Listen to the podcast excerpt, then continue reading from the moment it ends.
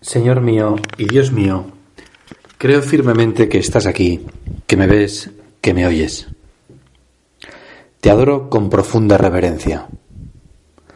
Te pido perdón de mis pecados y gracia para hacer con fruto este rato de oración. Madre mía Inmaculada, San José, mi Padre y Señor, Ángel de mi guarda, interceded por mí. En estos diez minutos con Jesús quiero hablarte de un chico que he conocido esta semana que se llama Carlos Acutis. Es un chico italiano, aunque nació en Londres por motivos de trabajo, sus padres estaban allí desplazados, pero a los varios meses se fue a Italia, donde vivió hasta el año 2006 año en que, en que murió de una leucemia que fue fulminante para él, en la ciudad de Monza, Carlos Acutis. Y tú te preguntarás, bueno, ¿y, y, y a qué viene todo esto? ¿Por qué me hablas de esta persona? Pues porque, curiosamente, el 5 de julio de este año, el Papa lo ha declarado venerable. ¿Esto qué quiere decir?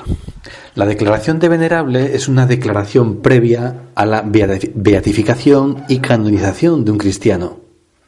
Lo que nos viene a decir el Papa es que este chico de 16 años tuvo una vida conforme al Evangelio y que vivió las virtudes humanas de modo heroico, que tuvo trato con Dios, vida interior, que hizo el bien a los demás y por tanto se le puede venerar, no como a un beato o como a un santo, pero sí se puede tener en consideración su vida y venerarle y rezarle y pedirle favores. E, y por otra parte, conocer su vida y tratar de, de imitarla según, según la condición de cada uno. Y esto no es habitual, que un chico de 15 años tenga una vida que se declare venerable. Es distinto ser canonizado, pues un chico o una chica de 15, 14, 13, 12 años por haber muerto mártir, que eso ya te lleva directamente al cielo, a que no, no, no, es porque ha tenido una vida ejemplar para nosotros. ¿Y cómo fue la vida de, de Carlos, de Carlo Acutis para que sea ejemplar para nosotros? Pues la verdad es que su vida es sencilla. Yo ayer estuve escuchando una entrevista que le hacen a su madre en una televisión italiana y ella cuenta su sorpresa de ver cómo su hijo cuando tiene 6, 7 años pide la primera comunión. Y dice, pero bueno, ¿de dónde le viene esto a este niño? Ella dice, yo, la prima, yo he ido a misa tres veces, dice la madre, en mi vida. Bueno, había ido a misa tres veces. La primera vez, la prima volta, como se dice en italiano, cuando eh, que, que, que fui a la, a la mesa, fue, dice ella, el día de mi primera comunión. La segunda, el día de la crésima, de la, de la confirmación. Y la tercera vez y última que había ido a misa fue el, el día que se esposó con su marido. Dice, yo no, no sabía nada de la fe. Era una cosa muy superficial y sin embargo mi hijo decide hacer la primera comunión y dice, bueno, pues yo le llevé a la, a la catequesis y ahí iba él. Y claro, me empezó a hacer muchísimas preguntas, dice hasta el punto de que decía que su autoridad como madre estaba quedando en entredicho, lo dice en broma, diciendo es que me hacen muchas preguntas este niño pequeño que yo no sé responder. Entonces, hablando con una, una mujer polaca, no entendí muy bien quién era, si era una mujer que ayudaba en la casa o, que, o su abuela, no lo he entendido. Eh, pero el caso es que con esta polaca habla y ella le presenta a un sacerdote. Y el sacerdote es, eh, con el que habla le, invita a que estudie un poco de religión, de teología. Y dice que ella que empezó a estudiar la teología entonces y a formarse para poder responder las preguntas de su hijo, que quería hacer la primera comunión. Y que la hizo con siete años. Y, y resulta que desde ese día Aquí en este alma ha pasado algo particular. Aunque como verás era un tío súper normal, vamos, normalísimo. Puedes entrar en, en, internet y ver vídeos suyos. Carlos, Carlo Acutis, un chaval majísimo, sonriente, alegre y, normal. No, no, no va con gafas ahí eh, redondas y el pelo feo, raro, no, es un tío normal, guapo. Y entonces eh, empezó a ir a misa todos los días desde la primera comunión y nunca faltaba. Decía la madre que eso era un problema cuando, cuando viajaban, eh, porque siempre había que buscar dónde había misa. Y entonces eh, resulta que él, para él la Eucaristía era algo maravilloso, es decir, saber que ahí está Jesús. Eh, lo dice en un texto suyo que nosotros tenemos la, la, suerte de poder acudir a Jesús en cualquier lugar. Cuando Jesús estaba en la tierra, en Tierra Santa concretamente, y en Jerusalén, dice él, pues claro, tendríamos que haber viajado hasta allí para, para poder verle. Y dice, nosotros podemos viajar, desplazarnos al, al sagrario más cercano y ahí estamos con él. Y tenía una, una, una, expresión que acuñó y que su madre repite mucho, que decía, la Eucaristía es mi autopista hacia el cielo. Tenía esa certeza de que comulgar con Cristo era, en la Eucaristía, era, era comulgar efectivamente con, con esa persona divina. Y a él le transformó. Ahí se ve que Dios debió hacer algo en este, en este alma para, para manifestar hasta el punto de que convenció a sus padres y además se puso insistente para viajar por los cinco lugares de Europa en los que ha habido en la historia milagros eucarísticos.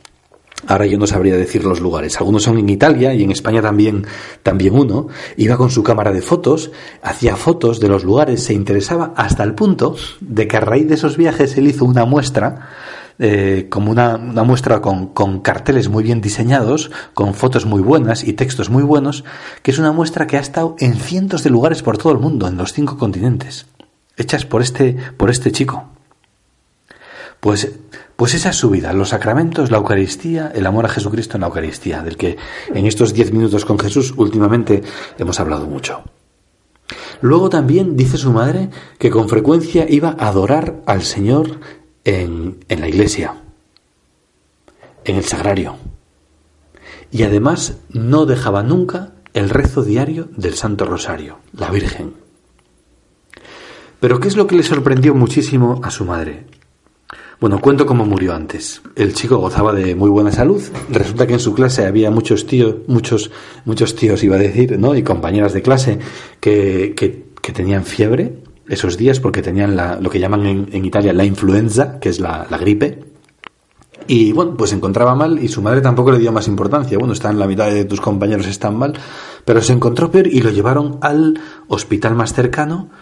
Y, y cuando entró en el hospital, curiosamente él le dijo a su madre que no iba a salir del hospital. Y dice, ¿pero qué dices? Si tienes... Y le hicieron, una, le hicieron unas pruebas y resulta que tenía una leucemia, pero fulminante, gravísima. Y así fue. Este chico estuvo tres días en el hospital y se murió. Una de las cosas que dice cuando estaba en el hospital a sus padres fue, mira, estoy contento de morir porque, mira, mamá, he vivido mi vida sin malgastar ni un solo minuto de ella en cosas que no le gustan a Dios, decía. Y anteriormente, otra de las frases que tiene, eh, meses antes o un tiempo antes de, de morir, ¿eh? decía yo, para mí, mi proyecto de vida es estar unido a Jesús. Pero al mismo tiempo era un chico que le gustaba muchísimo la informática y además parece que era estaba especialmente dotada para, ella porque con, con, 14, 15 años es capaz de, programar. Eh, sabe hacer páginas web. Ahí hace una, página web sobre los cinco milagros eucarísticos que parece ser que todavía se puede consultar, hecha por él. Eh, además tenía habilidad para montar películas y grababa películas con, sus amigos en la familia y, y las, las montaba.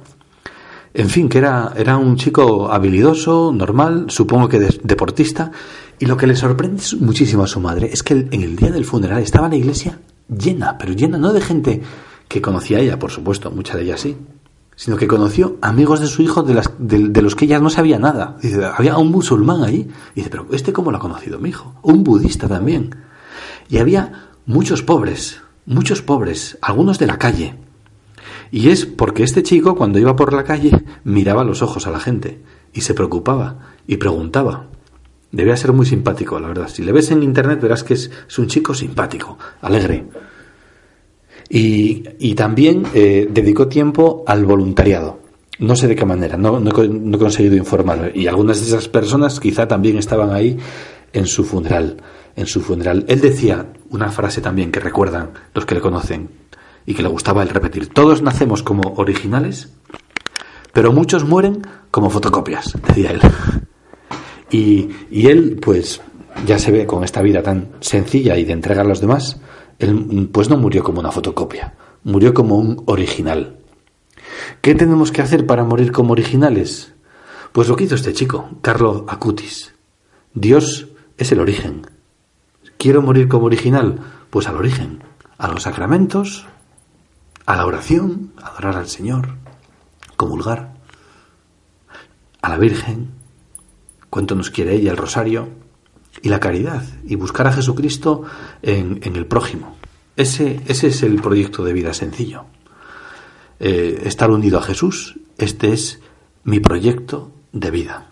Pues hoy vamos a terminar, si te parece, estos diez minutos de Jesús, pues pensando que tenemos a este chico de 15 años a nuestro lado, Carlo Acutis, y le vamos a pedir que nos ayude a ser santos, que nos enseñe a ser santos en medio del mundo, entre Internet, entre la informática, entre el voluntariado, entre la oración, entre el estar con los amigos, entre estar con el Señor en la Eucaristía.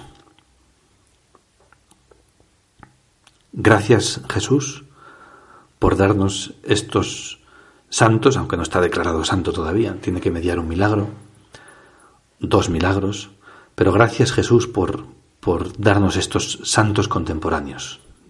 Chicos, hombres, mujeres normales que te ponen en la cumbre, como decía San José María, de las actividades ordinarias. Te doy gracias, Dios mío, por los buenos propósitos, afectos e inspiraciones que me has comunicado en esta meditación. Te pido ayuda para ponerlos por obra.